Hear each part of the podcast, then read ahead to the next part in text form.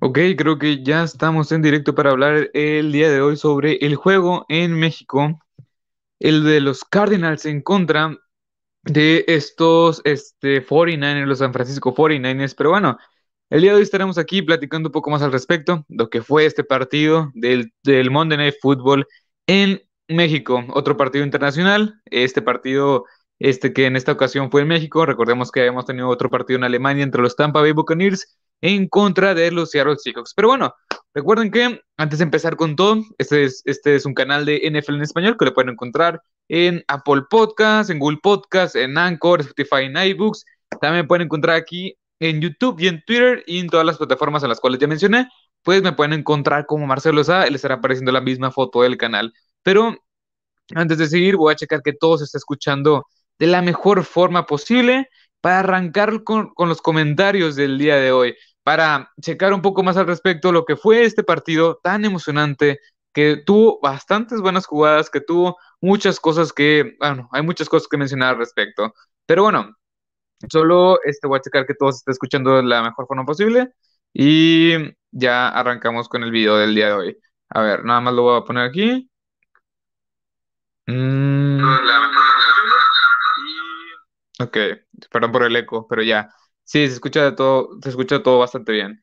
Em, ahora, ok, ya, ya, ya se debería escuchar todo bien. Ahora nada más voy a compartir el directo del día de hoy para que llegue a las personas que que lo quieran escuchar en vivo. Y si no, como quiera, recuerden que este episodio se va a quedar grabado y posteriormente lo estaré subiendo a las siguientes plataformas, las cuales ya mencioné: Apple Podcast, Google Podcast, Anchor, Spotify, iBooks, en Twitter, pues no lo puedo subir. Pero recuerden seguirme en todas las plataformas, las cuales ya mencioné, que por ahí comento, más que nada en Twitter, comento, pues básicamente cosas en el partido, un poco más, eh, una conversación más directa. Pero recuerden también, Pixie Predicciones conclusiones de la semana, que ese episodio lo voy a subir mañana, ya está grabado, hablamos de muchas cosas y Power Rankings, historias a seguir, todo el contenido de la NFL en, en español en este canal de YouTube y de, dedicado 100% a la NFL. Solo estoy compartiendo el directo del día de hoy para las personas que lo quieran ver en vivo. Una vez hecho esto, ahora sí vamos a empezar de lleno con el episodio del día de hoy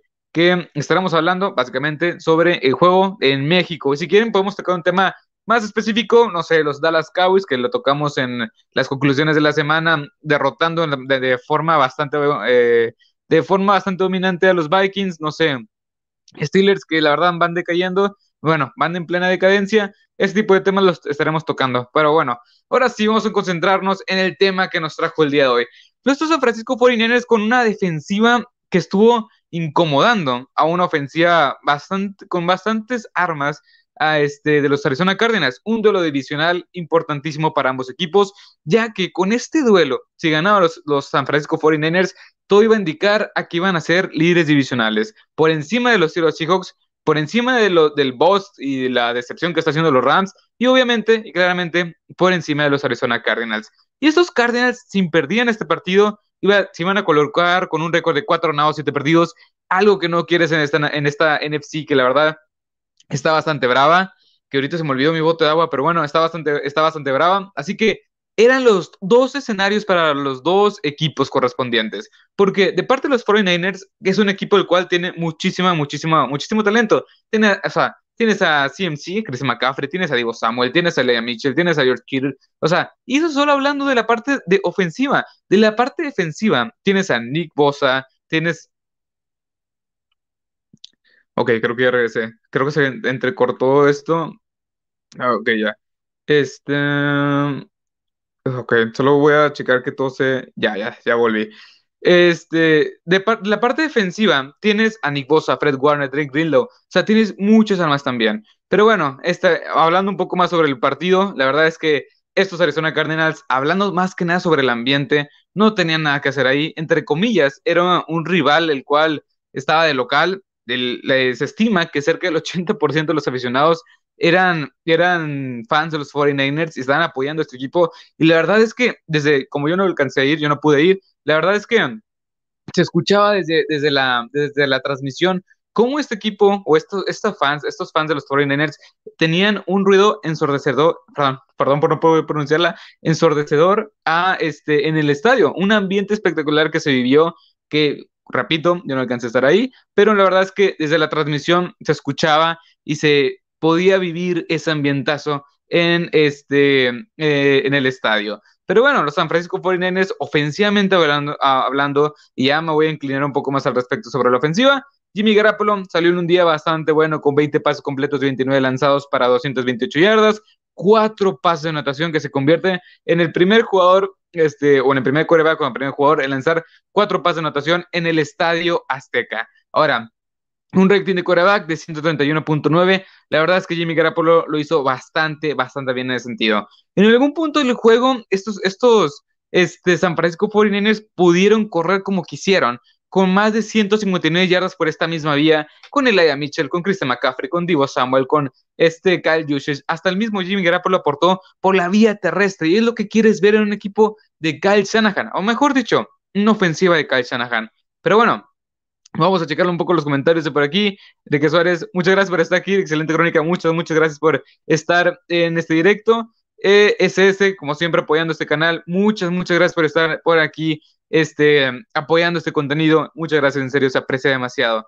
Pero bueno, este, eh, lo, lo, más espectacular que quiero recalcar es que a partir del tercer cuarto, el Michi tomó las riendas del ataque terrestre y lo hizo de una forma espectacular con, ya lo mencioné, 20 carros, 59 yardas, 6.6 yardas por acarreo, lo cual está bastante bien. También, hablando de lo que hizo las diferentes armas ofensivas y específicamente George Kittle, anotando dos veces, cuatro recepciones, 84 yardas, es espectacular lo que hicieron. Sí, ya sabemos que esta ofensiva se inclina más que nada por ataque terrestre, pero cuando lanza el balón lo hace de una forma efectiva. Tuvieron más de 150 yardas por la vía bueno, perdón, perdón, tuvieron más de 150 yardas en promedio más o menos después de la recepción sus diferentes receptores. Y aparte, este, ah, aquí tengo el dato, Divo Samuel, 7 recepciones para 57 yardas, también aportando por esa misma vía. Y gracias por anotar, Divo Samuel, y gracias por tener tantos puntos en el, fantasy, que yo lo tenía en mi fantasy y gracias a eso gané en, dos ligas, si no me equivoco, que en dos ligas, de cinco ligas que tengo por ahí,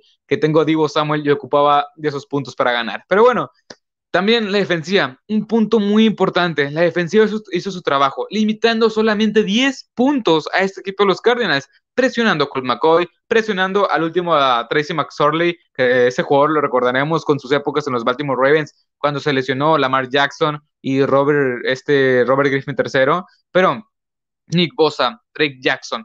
Es increíble ver estos cuatro frontales, cómo pueden presionar sin necesidad de, mandar una carga. Y eso es bastante bueno porque así evitas, eh, bueno, de, descubrir, ¿cómo se dice? O sea, evitas desproteger o, tener más hombres en cobertura y así poder presionar de una forma eficiente sin tener que mandar hombres del perímetro a presionar. Eso no cualquier defensiva lo hace. Pocas defensivas lo hacen de una forma tan eficiente con Drake Jackson. O mejor dicho, esta defensiva tiene a Drake Jackson, tiene a este, ¿cómo se llama? Nick Bosa, Javon Kinlow, Samson Ebukam, también tienes por ahí a Charles Omenijo, o sea, les, se me fue el nombre del coordinador defensivo, pero este coordinador defensivo ha hecho las cosas bastante, bastante bien para que esta defensiva esté catalogada como la mejor por la vía terrestre y también como una de las tres mejores en yardas por jugada este, permitidas, lo cual es extraordinario. O sea, Charvarius Ward también jugó un gran papel en ese sentido. Y ahora pasemos del lado de los Arizona Cardinals, que simplemente no se les vio ni pies ni cabeza a estos Arizona Cardinals. Colt McCoy, bueno, también un punto muy importante es que no jugó Kyle Murray, aunque no sé qué tanto fue cierto que, estos, que este Kyle Murray no podía jugar este encuentro. La verdad es que a mí se me, o sea, yo lo estaba viendo en los videos, cuando estaba calentando lo veía bien. Claramente estaba como espectador y no soy él para sentir las diferentes molestias que debe sentir para no jugar un partido de la NFL, pero bueno, sus razones debe tener. En su lugar, jugó con McCoy. La verdad es que creo yo que lo hizo bien. O sea, todo, toda la situación estaba en contra de Colt McCoy. Recordemos que es el quarterback sustituto suplente y que no está acostumbrado a tomar las riendas de esa forma del equipo. Tuvo 24 pasos completos de 34 lanzados para 218 yardas, 6.4 yardas en promedio por pase, 0 touchdowns, una intercepción, que la verdad fue una intercepción bastante buena. Si no me equivoco, fue de este, aquí lo debo tener. Ah, se me olvidó. según yo fue de Jimmy Ward, pero no, es que no tengo el dato aquí. Una disculpa. Según yo sí fue de Jimmy Ward, que la verdad es que rescató bastante, pero que bastante bien ese balón. Jimmy Ward, Jimmy Ward, em, sí, un pase defendido.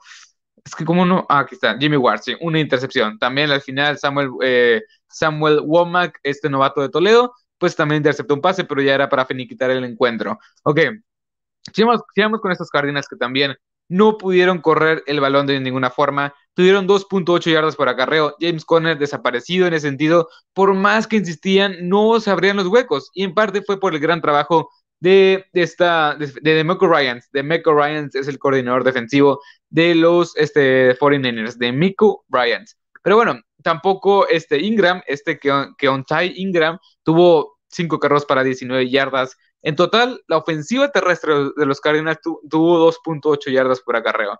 Es muy pobre en ese sentido, no tuviste el ataque aéreo. El único que salió a jugar, creo yo, fue tanto de Andre Hopkins como Greg, Greg Dortch, que tuvo una escapada larga de 47 yardas, bastante buena en el primer medio.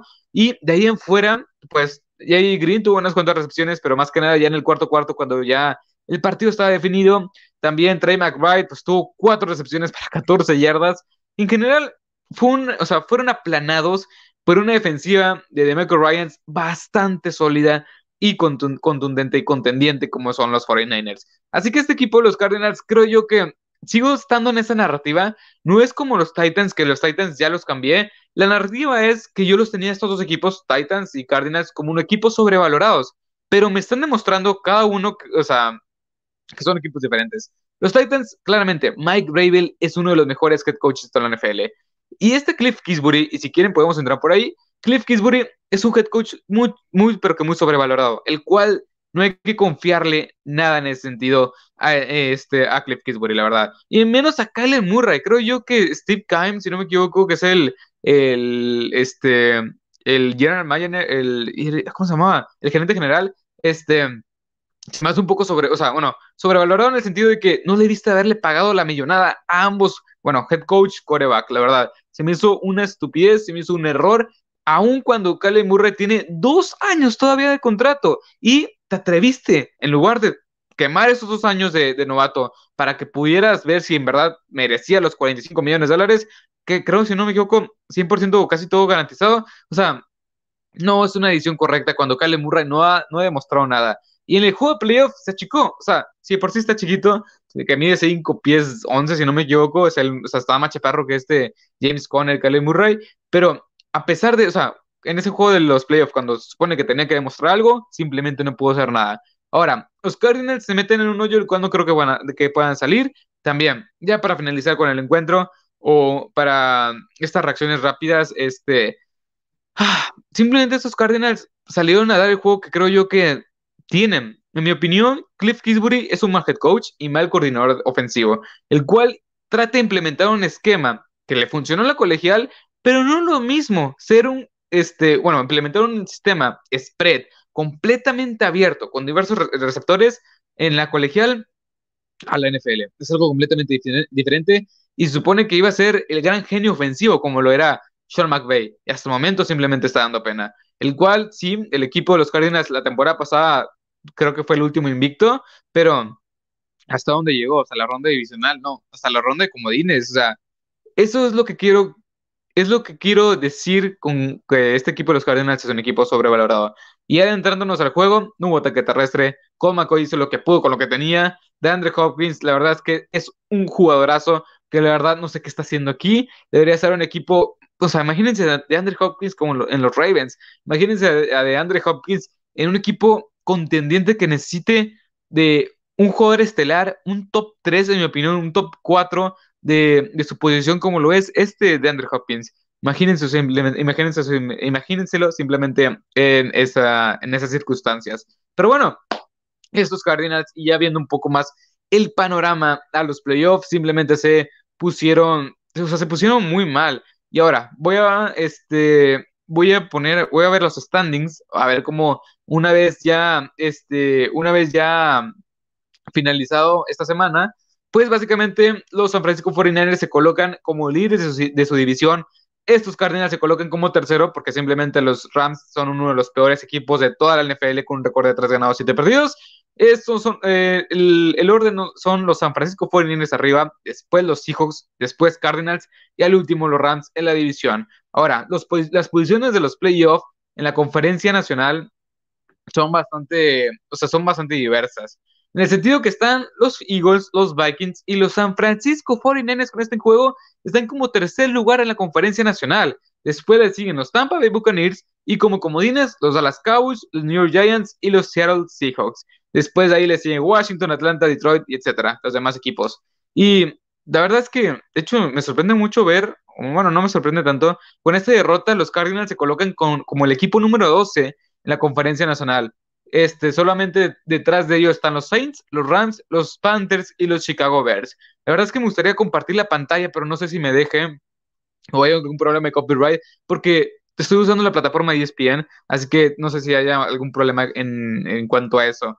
Pero bueno, este, al, final estos Cardinals simplemente, ah, simplemente no sabemos qué esperar sobre ellos. O bueno, o cuando quieres creer en ellos, aunque sea un poco, logran decepcionarte de formas estúpidas, o sea, sorprendentes simplemente. Y hablando un poco más sobre el juego, la verdad, qué gran ambiente se vivió. Yo no estuve ahí, repito, yo estoy desde la comunidad de mi casa, pero el ambiente que se vivió alrededor, también muchos creadores de contenido de la NFL fueron y la verdad es que se vio un ambiente bastante, bastante agradable el que se vivió en estos, bueno, en el Estadio Azteca, en, allá en Ciudad de México.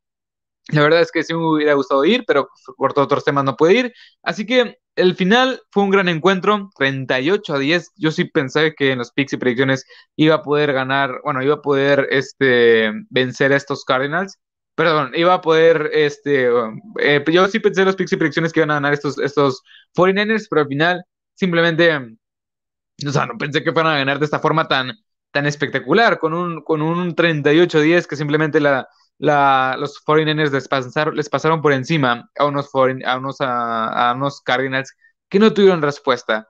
Pero bueno, hasta aquí el episodio del día de hoy. Si quieren que comente algo más al respecto sobre la semana, algo más sobre el juego, lo pueden dejar en los comentarios para, este, pues simplemente comentarlo, hablar un poco más al, eh, respecto. Sobre los Dallas Cowboys podemos hablar un poco más unos 10 minutos más a lo mucho, porque ya es lunes y hoy fue asueto aquí en México y ya mañana toca horario laboral, horario todavía, bueno, jornada laboral, jornada ya ahora sí, escuela, etcétera, todo normal.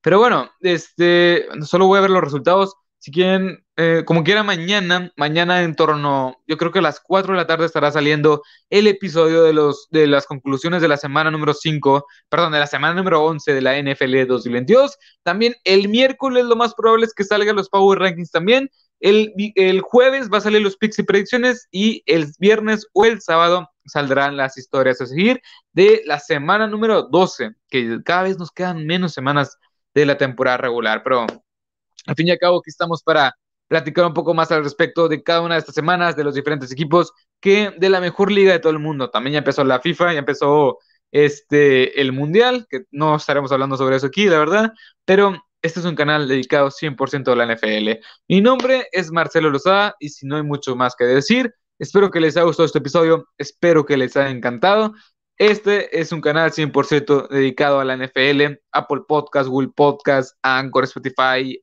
iBooks, Twitter, también tengo un TikTok, pero en TikTok todavía no subo mucho contenido, pero en todas las plataformas en las cuales quieran entrar, me pueden encontrar como Marcelo Lozada, le estará apareciendo la misma foto del canal. Contenido 100% dedicado a la NFL, picks y predicciones, Power Rankings, conclusiones de la semana, que mañana vienen episodios las conclusiones de la semana. En torno a las 4 se estará subiendo creo yo que como estreno ese episodio, si no es a las 4, es a las 6, pero como quiera, lo estaré subiendo aquí en la sección de comunidad, que también ya se, se me desbloqueó esa, esa opción de, eh, esa sección de comunidad para platicar un poco más o tener una cercanía un poco más a ustedes, que la verdad, o sea, ha sido un apoyo inmenso el que ha tenido este canal este, conforme van pasando los meses de esta temporada. Pero bueno, también historias a seguir, Power Rankings, picks y predicciones, conclusiones de la, de la, semana. De vez en cuando hacemos este tipo de reacciones rápidas a los juegos de Monday Night Football, Thursday Night Football y este Sunday Night Football. Y sin más que decir, espero que les haya gustado este episodio, espero que les haya encantado. Dejen su like, comenten qué les pareció el juego, este, de qué tema quisieran que habláramos, si algún tema en específico. Este tipo de cosas, yo siempre leo los comentarios, trato de leer todos los comentarios que, que ponen Básicamente vaya la, redundancia en los comentarios. Pero ya para finalizar el episodio del día de hoy, espero que les haya gustado este episodio. Así que hasta la próxima. Adiós.